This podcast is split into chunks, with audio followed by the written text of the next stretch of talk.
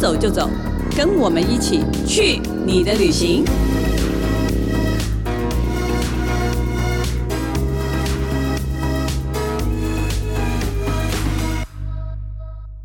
大家好，这里是静好听与静周刊共同制作播出的节目，我是静周刊美食旅游组的副总编辑林义君。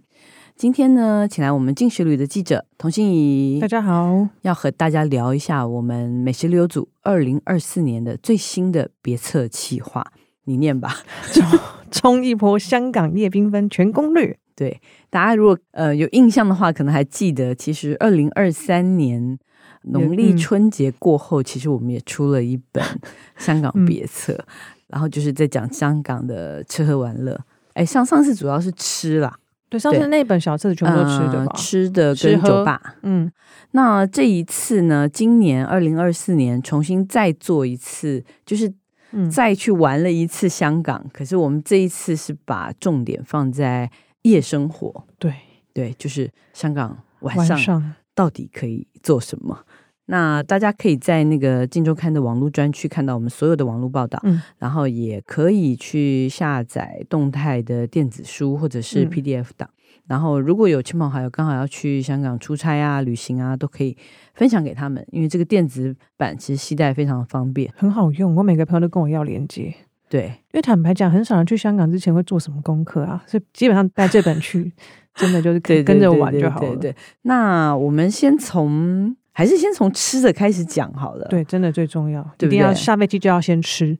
对，就是你晚班机去到香港，其实也都有东西吃。嗯，香港真的是是一个吃宵夜的好地方，欸，哎，真的太多选择了。而且我觉得香港的餐厅啊，或是甚至小吃店，真的开张的时间都开到非常的晚。嗯，台湾大概一般，我觉得好像很多店都开到就九点多吧，十点最多。对，可是我觉得香港平均。大概很多都是看到都是开到十一点半，因为是不是香港人工作下班也晚，嗯、所以餐厅有可能太早关的话，根本就没有客人可以进去吃。对，所以就变成晚上吃东西变得挺容易的，甚至有的我们这次也碰到一些，有找到一些就是开到非常早，就是已经是开到早上了的、嗯、天亮还可以吃这。样。对对对，那其实因为疫情关系，好像二十四小时的店变少了啦，嗯、就是很多都是疫情中间就改了，就没有二十四小时，但是。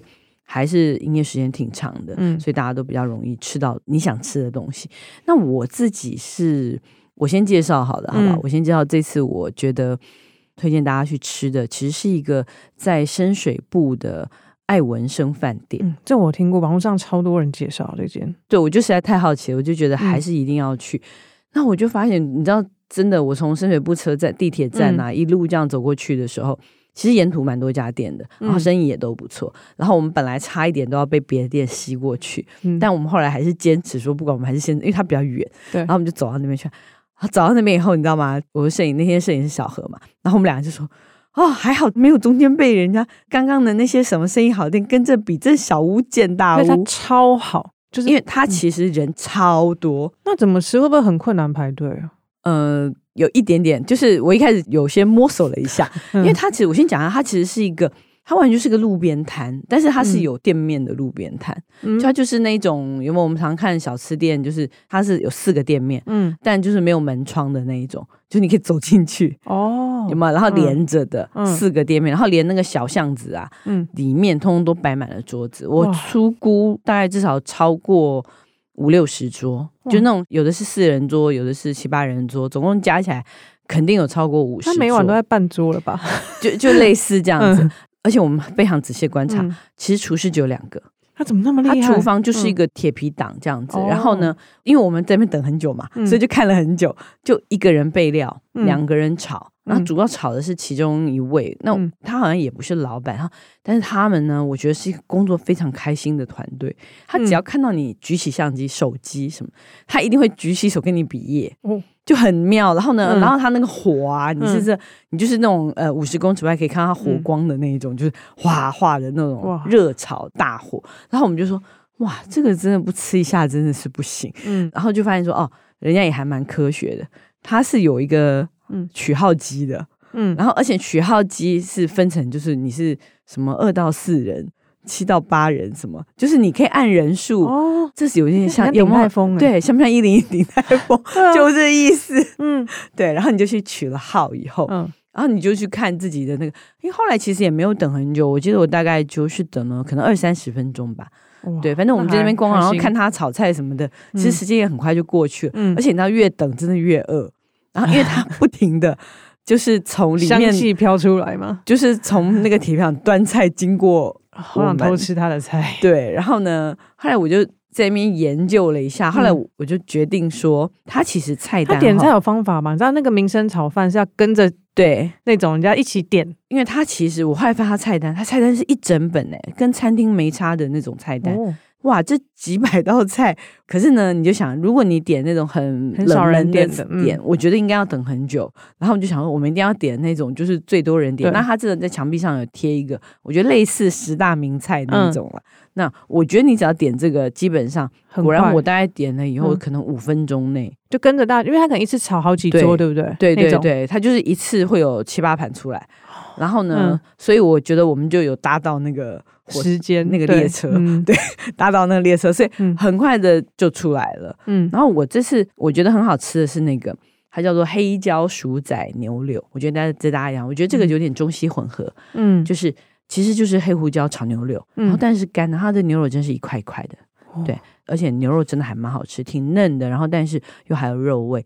最重要是它那个薯仔，就是马铃薯，嗯，真的炒的非常的，就是既有镬气，然后里面又很松。嗯反正非常好吃，然后最多人点也是那种豉椒炒咸，就是我们就是有点像辣椒炒辣啊下酒菜的那一种。那其他也很多人点啊，什么沙姜鸡啊、椒盐九肚鱼啊这些的都，只是因为我们人太少了，所以没办法点大菜，对，我们就没办法点。可是我觉得浅尝它两个菜已经觉得哦还不错，你不能说是很精致啦，嗯，但是。哎，我觉得就是不输我们那种百元热炒吧？呃，绝对不输，觉得你炒的比他好，真的好 饿，因为他没有太过重的调味，然后是真的是炒的还不错，嗯，然后你就是感觉整个就是很生猛，就是嗯，对，所以这家叫做爱文生饭店。哎，我以为它有名，但不见得好吃，所以它是既有名又值得一试的那种。因为你看，其实不是很多观光，我觉得不是很多观光客，哎，是本地人呢。哦，因为我之前一直很怕，因为很多人去都会拍影片，怕它是观光客店。对对对对，结果哎，居然好像周边全部都是下班的。那下次我去一定要再去吃。所以我觉得蛮过瘾的，而且我觉得很有去到香港的感觉。哎，太可惜，这次我的路线跟你没有同时。真的 真的，这个应该大家一起去吃，对，就是会会比较过瘾一点。没关系，我们还有一起去吃另外一个 我们要讲这个也我很喜欢。对对对，我们另外一个去，这个是这一下飞机就去吃的，是一家火锅店。嗯，然后这一家是在网络评价很高的一家，嗯，叫做滚爷火锅，然后是在油麻地。对，它其实是在油麻地站呐。对，然后只是你知道，香港就是旺角、油麻地都是连在一起的，所以它其实会讲说它是旺角店，其实就在上海街，旺角的上海街。然后那这一间呢，就是评价非常好。然后我就想说，那我们要吃什么呢？其实台湾也有很多火锅啊，台湾有很多火锅的口味。但我这次就点了一个椰子鸡锅给大家吃。嗯、你点这个我真的还没吃过，是哈、哦？嗯，对，我就记得你们好像吃吧，都没吃过。嗯，台湾好像我其实印象也有，但我自己吃是在深圳吃过的。嗯、然后其实它这个椰子鸡锅是源自于海南岛，嗯，然后后来就哇出来就是变成在那个。中国的南部这一带非常的流行，嗯、所以你去深圳可能是因为原料的关系。嗯，那所谓的椰子鸡锅，我们也很疑惑嘛，就觉得它到底怎么椰子到底是在哪里出现？它到底在哪里出现？然后会不会是那种椰子味或什么？嗯，而且我后来发现，哇，哎、欸，它很原汁原味，非常。它其实很简单，嗯、其实就是开了两颗。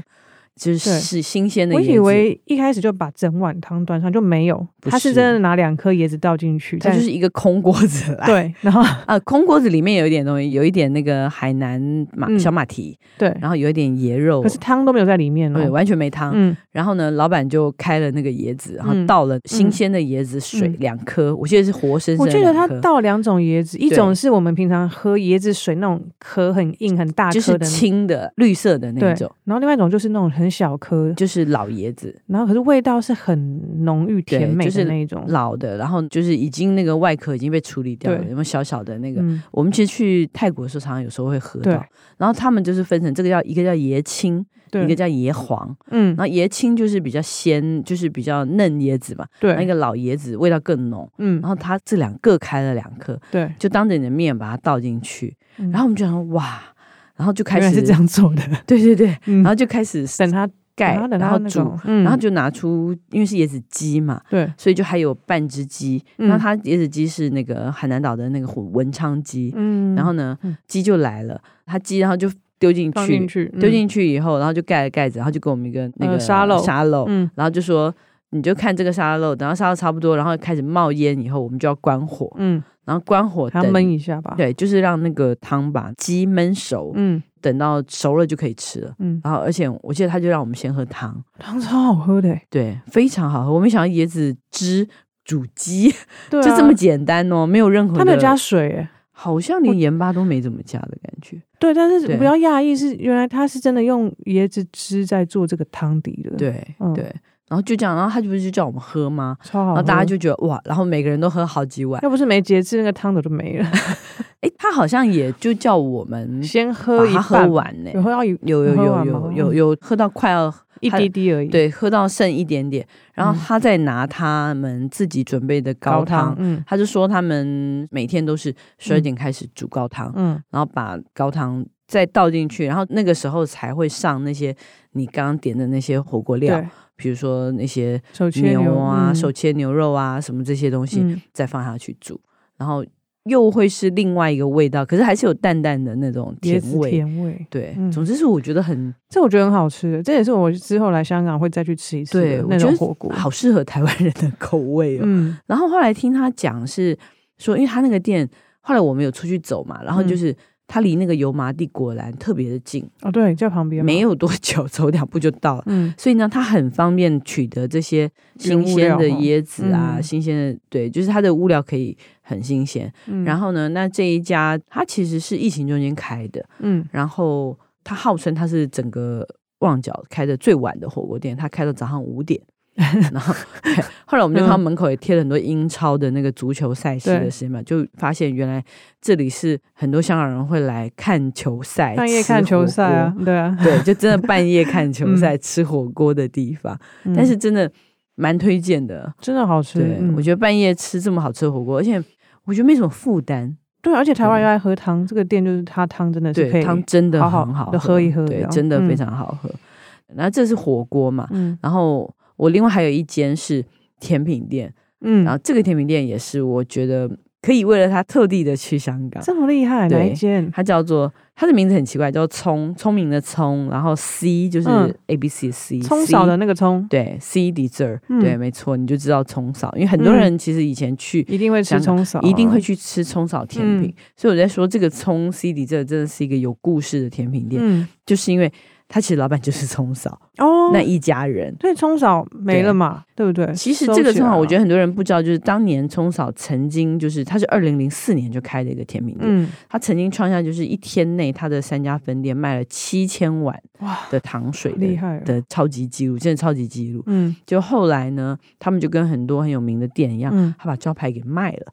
就卖给大陆的餐饮集团，嗯，然后海外还有赌王的那个四太梁安琪，对，他们就退出了。然后听说从小就去卖素食了，哦，对，因为他他们其实就是会做东西的人，嗯，对。但是几年过去呢，尤其在疫情中间，这个葱嫂甜品就经营的好像不太好，哦，然后呢，在疫情中间就宣布全线结业。哇！所以现在去香港，其实你已经看不到松嫂，没有葱嫂这个店了。对对对。然后呢葱嫂他们一家人就觉得说，啊，我们家这个 糖水手艺就这样 会失传，就失传。所以他们就反正就另外用一个名，应该也就是不能用新的品牌，对不对？对，用一个新的品牌。然后呢，就在那个湾仔重开了这个甜品店。哦，对。所以我这次去吃，我真的是觉得哇，还是你知道吗？他的甜品让人家会吃的。你不能说是惊艳，你真的是念念不忘。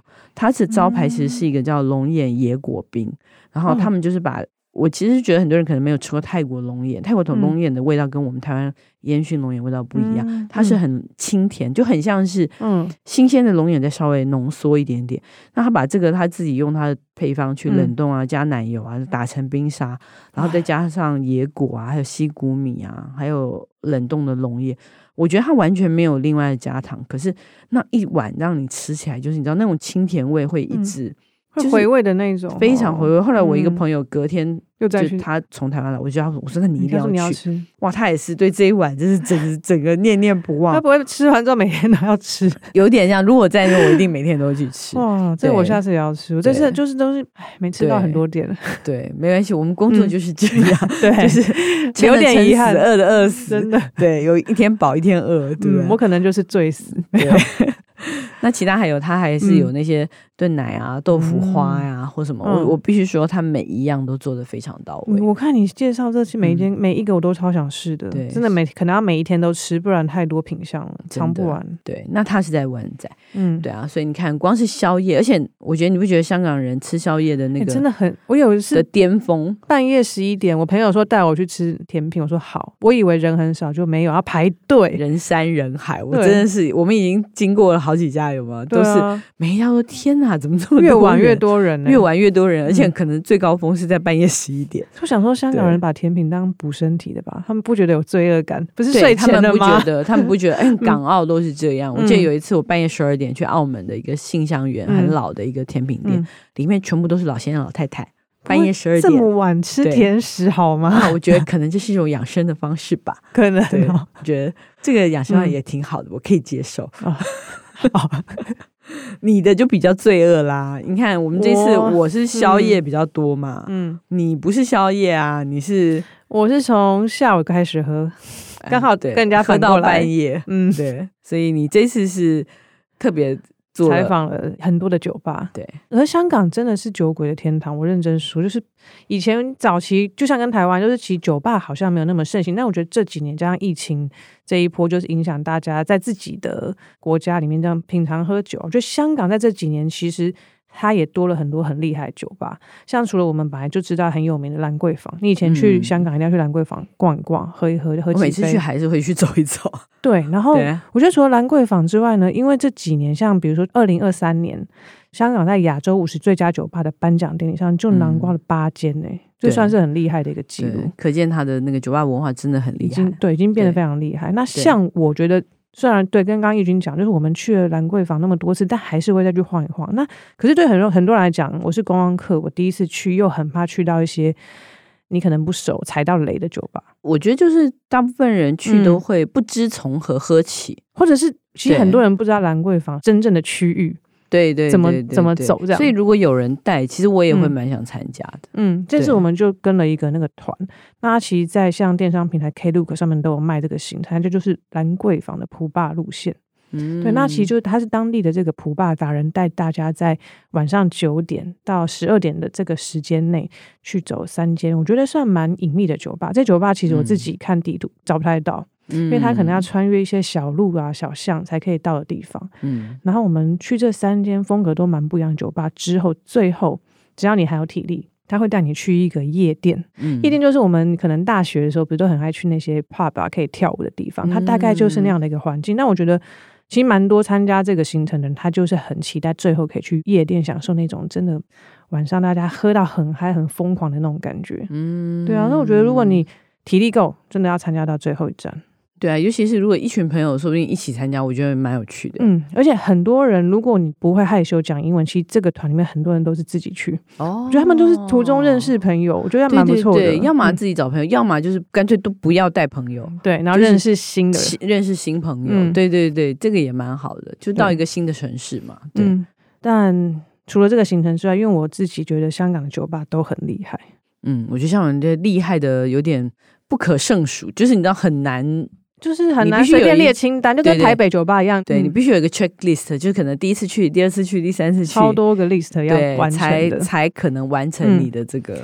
那我觉得最简单，如果说像我要推荐给朋友第一次的话，我就拿二零二三年的亚洲五十酒吧的清单拿出来先用一下就好了。嗯，而且这些酒吧呢都很方便，它都集中在中上环这一带。对，所以其实基本上你一个晚上啊，只要你喝得下去，五六间没问题。最怕就是我酒量不够好，自己安排普霸行程，只是可以普个五五六家的路线。对啊，因为都很近，都是走路大概每间可能四五百公尺，有的甚至就是一两百公尺内三四间，像大馆旁边就有三四间厉害酒吧。嗯、哦，对对对啊。然后像我自己觉得，像最近可能就是 COA 嘛，它是连续三年得到亚洲五十最佳第一名的那一间，那可能啊真的是你写过啊，烧香拜佛可能都进不去。对，这一篇 真的是，你看我们超多人看，对我们每周看那个点阅率的时候，嗯、这一家的那个文永远就是在榜单上。不过呢，他们的这两个调酒师团队呢，现在开了一间新的酒吧，叫做 The Savory Project。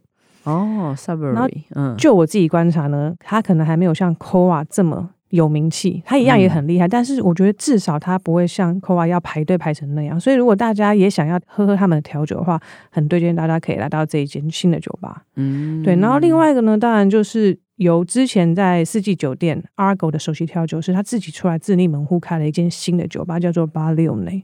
那这个调酒师他叫 Lorenzo 嘛，那他其实蛮厉害是，是为什么大家很注意他？是因为 Argo 当初在开不到一年，嗯，就被选为。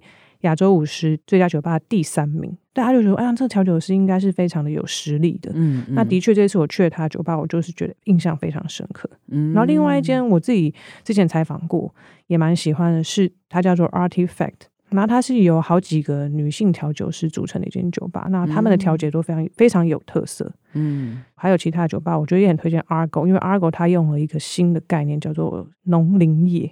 就喝起就是很特别，它有里面有岩石的元素，还有山羊的元素，然后跟调酒这个概念混合在一起。嗯，那再来再来就像是用海明威为主题的 The Old Man，它也是这些榜单的常胜军。嗯，其实光是把这几间走完已经非常不得了了，可以分两三天了。嗯，两三天就是每天呃，反正旅行完或者是工作完直接去。放松，喝个一杯，然后再换下一家喝个一杯，也差不多。因为重点是每一间酒吧特色都很不一样，连装潢对不对？嗯、连那个整个空间的营造，不只是酒单，对，是啊。我觉得，所以每一家都要，还是要大家亲自去体验，你才能感受这种香港这个酒吧之都的魅力，嗯、尤其这种夜晚的魅力。不过，香港酒吧就是不能够定位，所以如果大家真的想要去喝的话，建议可以早一点，可能五点六点就先去。哦，然后把我们刚刚前面讲的吃的东西排到后面。哦，对对对对，嗯、喝完然后再去吃点东西。哎，其实我觉得也不用定位了。我觉得酒吧这种事情就是非常的缘分。嗯，你就走到那边，就是你就想去。哎，不过香港的好处是这间没有隔壁，可能那间也不错。对呀、啊，对呀、啊，嗯、甚至有一些我觉得它也许没有那么有名气，嗯、然后或者你不是那么熟悉。哎，但是走走也是可以发现意外的，对，意外的惊喜。对。那这个是酒吧嘛？嗯、可是其实这一次我们还是很努力的来玩，找了玩乐 对，找了一些夜游。嗯，但我们今天就介绍一个最经典的夜游方式好了。嗯，对，因为大家可能想到香港夜游，哎，也许你会想到是说，哎，坐张宝仔帆船去维多利亚港，也许可能像你是坐 Big Bus，对对，去就是坐在巴士上逛整个车游，车游，对，游车河。嗯，对。但这一次呢，我觉得印象最深的是很健康。啊，不是很健康吗？这个都我们还要考虑要上警语的，对，心情很健康，对，心情很健康，就是我们跑去夜间赛马。哎、嗯欸，这个我跟你讲，我超级期待的。对，这个我也很期待，因为我只赛过狗，没有赛过马。我是之前他们一直说去香港，你一定要体验看看，然后每次之前都没有时间，这次终于可以名正言顺。而且我以前觉得好像要去看赛马，好像很麻烦，嗯，对不对？好像很麻烦，总觉得很远。对，就又觉得远，然后又觉得麻烦，所以就。想说，哎，去香港每次时间都排的很紧，就就没有特地去。然后这一次呢，就我觉得交通也还可以，就是没有我们想象中的那么麻烦。就是你其实就是在港岛，嗯、基本随便坐一个叮叮车，你只要看那个目的地是跑马地的，对很多车嘛，嗯、然后就上去晃一晃。哎，也就到了，嗯，而且我觉得也可以有点像游车河一样，嗯，坐在二楼，然后就晃晃，就哎，然后就看到那个远远就看到那个灯超亮，对对，然后就觉得你知道吗？开始有那个心情，就哎到了，然后然后从那边再走个几分钟，其实就到门口，对，然后他是就是用八达通，你用你的八达通进场，然后逼个十块钱，对，他就让你进场。嗯、然后在那一天，我我们那天觉得没有被收钱呢，对，不知道什么情况，对，不知道什么情况，搞不好 party 还是说，反正他现在近期对真正的外国对游客是开放的，没收不知道。对，那现在的夜间赛马是在跑马地马场，对，然后每个星期三的晚上，嗯、基本上我觉得好像六点多就已经有开了嘛，对，然后一直到最后一场比赛结束，嗯、我看大概是。接近十一点左右，嗯，对，十一点多，然后所以大家这个时间就是你只要在香港的期间有卡到周三的话，一定要去一下，真的一定要去一下。嗯、对，我们那天进去的时候，我第一个反应就觉得。这是赛马吗？我觉得嘉年华 party，对，它完全是个嘉年华 party，从在门口大家就拍照拍的不行哎，对啊，那好多什么吉祥物啊，对，然后还有人在现场唱歌跳舞，对，而且他有很多帽子，对，你可以，我有戴帽子拍照，就是很多人会，因为这个传统有点像在英国嘛，嗯，就是英国那种绅士淑女，淑女都会戴帽子然后拍照，然后他就现场准备了一些让大家，其实你可以有自己的 dress code，如果你想要认真的体验这个活动，对对，然后。如果你是，反正我们是最普通的游客，所以我们没有去买那个包厢的或什么，其实也不贵耶，也还好。我在网络上看，我看网络上，其实你真的想要在比较好的位置，是可以预定对看台席，对对对对。然后甚至有的就是有附饮料啊，有的有附餐啊，它里面其实分区分的非常多。嗯，因为他们其实有的有会员嘛，有什么？那你不是会员，你也可以。进去他们的那个空间，对啊，然后但是我觉得说真的，我们在这个公众席，嗯、我觉得已经非常的。嗯，有趣跟热闹了。我觉得公众席就也蛮自在的，而且就是你可以到处走动，其实也不会怎么样。对，你就只换位置，然后再看说马站从哪边出现啊，或是说哎看一下那个计分板，就光研究这个时间就过很快。对，过很快。然后所以因为前面还有一些表演嘛，对，什么变魔术的啊，然后什么歌唱的，他哦每个那个一场一场赛事中间还有人唱歌，而且看旁边很多那些资深赌马的人，他们在研究马经的样子超好笑，对，也很好笑，就觉得哇。这些老先生们，他们都是老先生，嗯，对，而且而且都有一种专业的一种酷色，对。然后我们其实等于就是，因为我我那天比较早去嘛，对，所以你知道我还没来之前玩了很多场了吧？那倒没有，才跑了两场，哦，两场。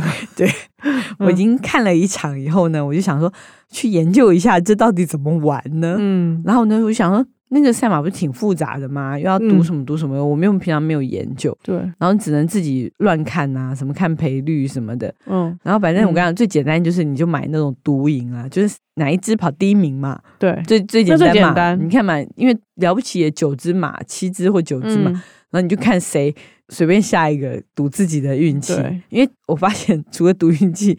其他没有办法，有什么？真的就是运气啊！因为你就算赌看起来第一名，如果他今天不小心对是那个状态，那还不是一样？你可以去前面看，因为他会牵来。对，我们看得懂他牵来。你看有没有软脚 之类的？我连我家的狗今天身体好不好 都看不出来，怎么看嘛？所以你看，就这个就是凭运气啊！所以真的，假如说就盲买就好了。对，就盲买。然后呢，但要买的时候，当然我们也觉得很困难嘛，因为我们不会写。就不懂怎么，其实是怎么写，对，不懂怎么写那个。哎，我后来发现他们服务非常的周到。你在那个外面投注站有好多人，就是好几个都是穿制服的先生小姐，然后他他就会说：“你需要帮忙吗？”我们说：“对，需要帮忙。”然后他说：“啊，来，你要就是买哪一支什么什么？你要多少钱什么？”他一下就帮你写好了。那写好以后，你就拿着那个单子跟钱去窗口交钱，对就可以了。就觉得哎呀，非常的简单，不会有什么难度，对，对，然后也不会写错什么的，就很安心的就去买了。我跟你讲，买后真的有差，我们超专心在看哪一只 马对 跑第一。前面没有买的时候呢，跑是跑，我们也是看，我们就聊天呢，然后就觉得 哦，那个怎样怎样怎样，等到那个时候买了，自己买了以后，哇，突然之间。哇，那个激动，而且会想帮他加油哎、欸，对，所以你知道那时候全场共同响起的那个加油声，嗯、你不觉得很震撼吗？然后跑完之后就，唉，对，真的 没十赌九输不是假的，是劝大家这种只能小赌小玩，真的小小千万不要，除非你是真的那个认真研究很久的，嗯，那一种客人，嗯、我觉得我们真的不是，我们就增加这个观赏的乐趣就好了，对。哎，但是真的很开心啊！就是有讨论，你看从前面，然后中间还可以买个点心，嗯，然后什么买个饮料，然后大家喝，你就觉得哇，整个晚上就是很开心的过去，嗯。所以其实现场我觉得蛮多上班族是下班后就来，把它当做是个周三的调剂。对，嗯，对，所以就。我觉得还蛮好的，你看它这个，虽然它现在香港其实有两个马场嘛，一个在沙田，沙田嗯、一个在跑马地。嗯、其实跑马地还是历史比较悠久的，它是有一百一百七十年啊，一百七十年的历史。嗯、对，所以建议大家呢，如果要去香港之前，可以先就是查一下他们那个就赛马会的这个网站，对，看一下赛程时间，对，看一下赛程时间。如果可以的话，我觉得这个也是非常非常嗯。经典的香港夜游的一件事情，而且这个可能就在台湾完全没有机会体验到，就是来香港独有的体验。对，而且因为我觉得他们发展这太成熟了。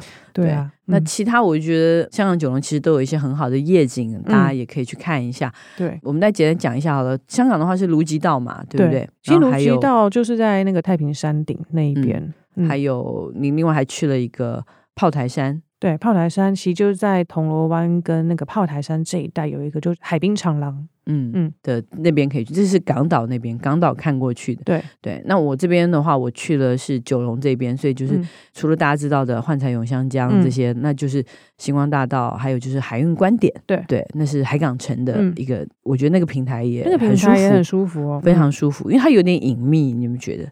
对，他在海港城。我是因为我已经去了好几次，所以我才完全知道怎么去。嗯、不过他就走到海港城最后面那一个地方，然后再往楼上走，你就会找到。对，要自己推开一个玻璃门，就哦，原来是这里。嗯、对，另外还有去了一个。嘉顿山百万夜景，这是在 Google 地图上面有，嗯、可是当地人说没有的一个地方。对，对，叫做嘉顿山，它其实是当地人俗称啦，因为当地有个面包公司叫嘉顿。嗯，那它其实真正的名字叫做深水埗的南吴山。对，那，那我们这次真的是爬上去，爬的相当的，我听说四百多阶梯，四五百阶，就是对，结果去了一个深水埗的象山的感觉，真的就很近距离的，对，对，对，看他们的那个庶民百万夜景。哦，这个也蛮不错的，我觉得这个也蛮不错。错的，所以大家除了吃，除了喝，还可以出去，还可以赛马，然后出去散散步，看看夜景。几天的行程一下子就过了。哎，我觉得这行程很适合我很多朋友，因为很多朋友是中午以后才起床的。对，因为他们工作性质跟我们不一样。那我觉得像这样的行程，就是你不用很早起，中午起床之后慢慢开始去喝酒，然后吃下午茶，然后吃火锅、宵夜、运动，对，然后玩到 对一两点深夜回来。再隔天再睡到中午，我很推荐给夜猫族，因为不一定要早起啊，晚上也有很多可以玩的。对对对，真的完全晚上玩的海哇也很精彩，可能更充实，对，可能更充实。好，那我们休息一下，等一下再回来我们的伴手礼单元。开箱旅行，Hello，欢迎回来我们的伴手礼单元。这一次去香港啊，还是有一些新发现的。每一次都会有一些新发现，嗯、看有什么可以买。嗯、像这，我们所以我这次今天要介绍两个伴手礼。嗯，一个呢是叫做，哎，这个我们需要说是我们港旅局的好朋友 Vivian 介绍给我们的。嗯、我估计他自己有买很多，应该是这叫做家乐牌的麻辣鲜露。嗯，对。然后后来我这个是在二十四小时的惠康超市，嗯，夜间购物的时候买到的。然后呢，也很便宜，好像十几块港币而已。然后一小罐，然后又是塑胶瓶装，很容易带回来。嗯，然后它是辣椒跟青花椒结合的特殊配方，可以煮菜啊、拌面啊，然后吃水饺啊。都很适合，这是麻辣版的美极鲜味露的感觉，对，就是这感觉，感觉荷包蛋滴几滴也会变超好吃，对对对对对，就是感觉，哎，我觉得这个说不定薯条也可以，对啊，因为美极鲜味露直接滴就是只有它的那个鲜咸，但这个又多一点辣，对对对对，所以我觉得我下次去也要买一下，对，这个很不错，嗯。然后另外一个呢，是我每次去都会买那个煲汤包嘛。那以前都会去一些比较远的菜市场什么的，嗯、有时候真的就没时间。那我这一次是因为想去上环补一些货，嗯、就是我会去买一些什么枸杞啊，什么就是一些中药材回家。然后后来就发现，在上环的永乐街，然后呢、嗯、就看到有一家叫做中南海味，嗯，中间的中，南边的南。他们我就放好多那种煲汤的汤料包，而且我正在看，对对对，嗯，我有今天特地带来给你看，哇，对，你看是不是它这个？哎，它包的很专业，它非常的比菜市场的版本要感觉药材比较专业，这感觉也很科学。你看它是，比如说里面有十种配料，五指毛桃汤的对。的那个配料。五指毛桃是干嘛？你知道吗？不知道。舒筋活络、祛湿解毒。哦，这很适合我们嘞。对，然后再来是灵芝护肝汤包，这个搞不好我很需要，毕竟我们肝常常已经。这是清肝去热、缓解熬夜失眠。这很适适合我们这种熬夜人士。夜游玩就是喝这个。哎，这更酷，这个我不敢念，这可以吗？可以啊。葫芦灵芝鳄鱼肉汤。对，葫芦灵芝是一种灵芝，然后里面鳄鱼肉，这个汤我已经包过。真的有鳄鱼肉吗？有啊，真的有一片。哦，它有写鳄鱼肉十九克，对，一片干干的。那你知道吃它干嘛？润肺止咳。对，在疫情后，很多人都需要这个润肺止咳的。它其他还有很多那什么祛湿的啦，嗯、什么清补凉啊、健脾益气的啊，这种的，嗯、什么通通都有，而且嗯也不太贵。你看这个上面写价钱，每包九十二，有的是六十八块，还有哦三十块、四十块、三十四十的都有。还好吗？那个九十块，因为有鳄鱼，鳄鱼肉比较贵一点。对，但是以煲汤来说，它这样一包是煲个嗯三四人份，其实挺大锅的耶。他说：“如果你家里人少的话，两个人那就是自己把它分一半。哦”我觉得他这个真的很蛮不错，因为它是每一个配料帮你包起来，所以你不太容易抓拿捏不好，就每个都倒出一半就好。而且下次分次就分次喝也很方便。对，分次啊什么，因为它是每一个药材都用小包装。对啊，然后最后再帮你包成一整包。嗯，所以保存起来我觉得也容易啊，买也容易啊，这个又不怕摔不怕打的。嗯，对。台湾现在其实也有这种煲汤包，嗯、可是台湾人喜欢喝的汤跟香港是不一样。台湾就是什么四神汤啊、嗯、八珍汤啊、嗯、什么烧酒鸡，你在看到都是这些，所以能买到的材料比较不一样。对对对，就是那个汤的种类，我觉得他们真的是五花八门，让人目不暇接啊。反正总之，我觉得去香港就是可以吃喝玩买，对，都挺好的。嗯，请大家可以参考我们的那个香港的叶缤纷的别册，没错，看看，或者是上我们的网站有一个网络专区，全部都可以查到我们今天说的内容。嗯，那希望大家喜欢我们今天的节目。如果想知道更多更新的旅游资讯，欢迎关注金石旅的 FB、镜周刊的网站，或者是订阅我们这群记者的 YouTube 频道。